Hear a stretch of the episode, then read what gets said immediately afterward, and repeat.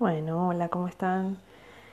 Bueno, gracias primero por estar acá en lo que es la, el podcast de Universo Natal. Mi nombre es Natalia, para los que no me conocen todavía. Soy astróloga con orientación psicológica y eh, con un montón de mezclas de hermosos aprendizajes que he tomado, eh, que aplico al momento de, interpretar y al momento de poder entender lo que es las energías del universo. Bueno, hoy vengo a hablar un poco de lo que está pasando en el cielo, claramente, que me estuvieron preguntando qué pasa con los planetas retrógrados y contarles un poco de qué va esto, ¿no? Los planetas retrógrados son energéticamente y, y, en sensación cuando un planeta empieza a caminar hacia atrás. Obviamente que es en realidad una sensación que nosotros tenemos como de ver que el planeta gira al revés. Esa es como una sensación energética que nosotros estamos teniendo. Lo que nos invita a hacerle un planeta retrógrado es que muchos le tienen miedo. Cuando decimos Mercurio retrógrado empiezan como, ah, papeles perdidos, negocios que no salen. Bueno, que están como, digamos como que le han puesto unas falsas eh, connotación energética, porque la verdad es que son maravillosos, porque nos hacen trabajar mucho, o sea, todo lo que son energías retrógradas en los planetas es meter adentro de, del tema que está profundizando ese planeta, ¿no? Energéticamente, Plutón retrógrado nos está hablando de todo lo que estaba oculto y todo lo que no queríamos procesar de modo psicológico, de modo poder, o sea, todas esas energías. Y también, al estar en un signo, cambia, ¿no? Un poco la energía plutoniana es la energía de Escorpio, la que conocemos, como para que entiendan.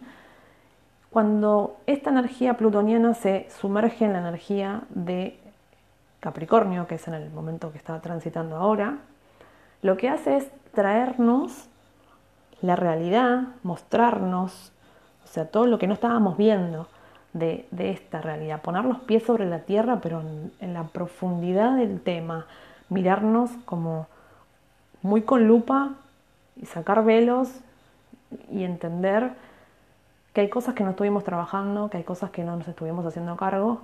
¿Cómo lo, lo manifiesta? en este tiempo de aislamiento claramente fue mostrarnos los espejos que tenemos en, en, nuestro lugar que nos haya tocado estar, parejas, hijos y también soledad.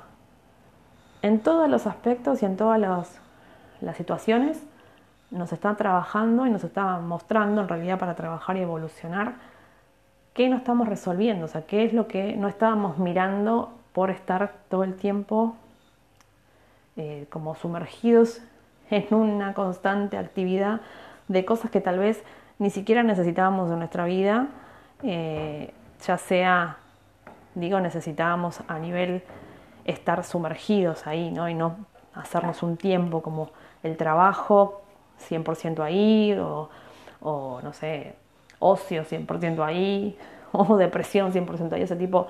Mirar la realidad, ¿qué me pasa? ¿Qué siento? ¿Qué, qué le pasa a mi cuerpo? eh, ¿qué, ¿qué, me está pasando adentro, emociones, Plutón, o sea, como me toca toda esta parte y, y me conecta también con, con la, Tierra y mis bases y todo lo que es conectar eh, con los cinco sentidos de, Capricornio, entonces es como ver o ver, es, eso es lo maravilloso de lo retro, ¿no?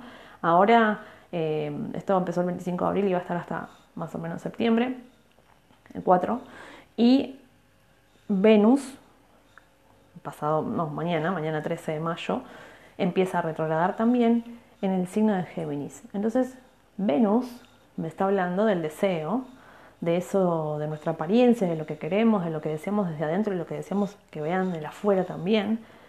Estando en Géminis es como estar con muchas posibilidades de hacer esto y hacer esto y hacer esto y hacer esto.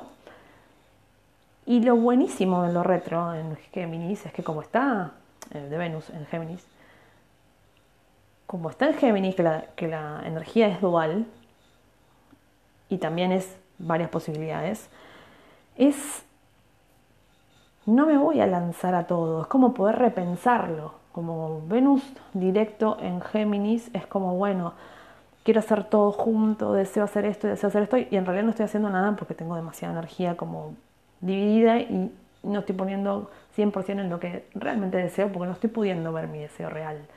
Estoy como llenando esta vorágine de, de poder decir muchas cosas a la vez. Al estar retro, por eso sigo trabajando y, explicando lo que significa esta energía, al estar retro lo que hace es hacerme mirar hacia adentro cuál es mi verdadero deseo, la profundidad de ese deseo de qué es lo que siento, que quiero que realmente salga y comunicarlo, porque está en Géminis y tiene que ver con el aire como la comunicación. Entonces, está buenísimo este tránsito, por eso amo los tránsitos retrógrados, aunque muchos lo odien, es evolución y es trabajarse a uno. Hace un poco las cosas más lentas, pero también para que podamos pisar como, como, como más seguros, ¿no? Porque nos da la posibilidad de, tener así como atención en, en, diferentes áreas de nuestra vida donde esté retrogradando cualquier planeta. Entonces, esto es un poco una intro de lo que eh, son los planetas retrógrados. Bueno, estoy muy feliz y muy agradecida de que estén del otro lado y que me sigan. Eh, bueno, hay muchas plataformas en donde pueden escucharlo, en Spotify, por ejemplo. Así que bueno, muchas gracias a todos y un beso enorme. Hasta el próximo podcast.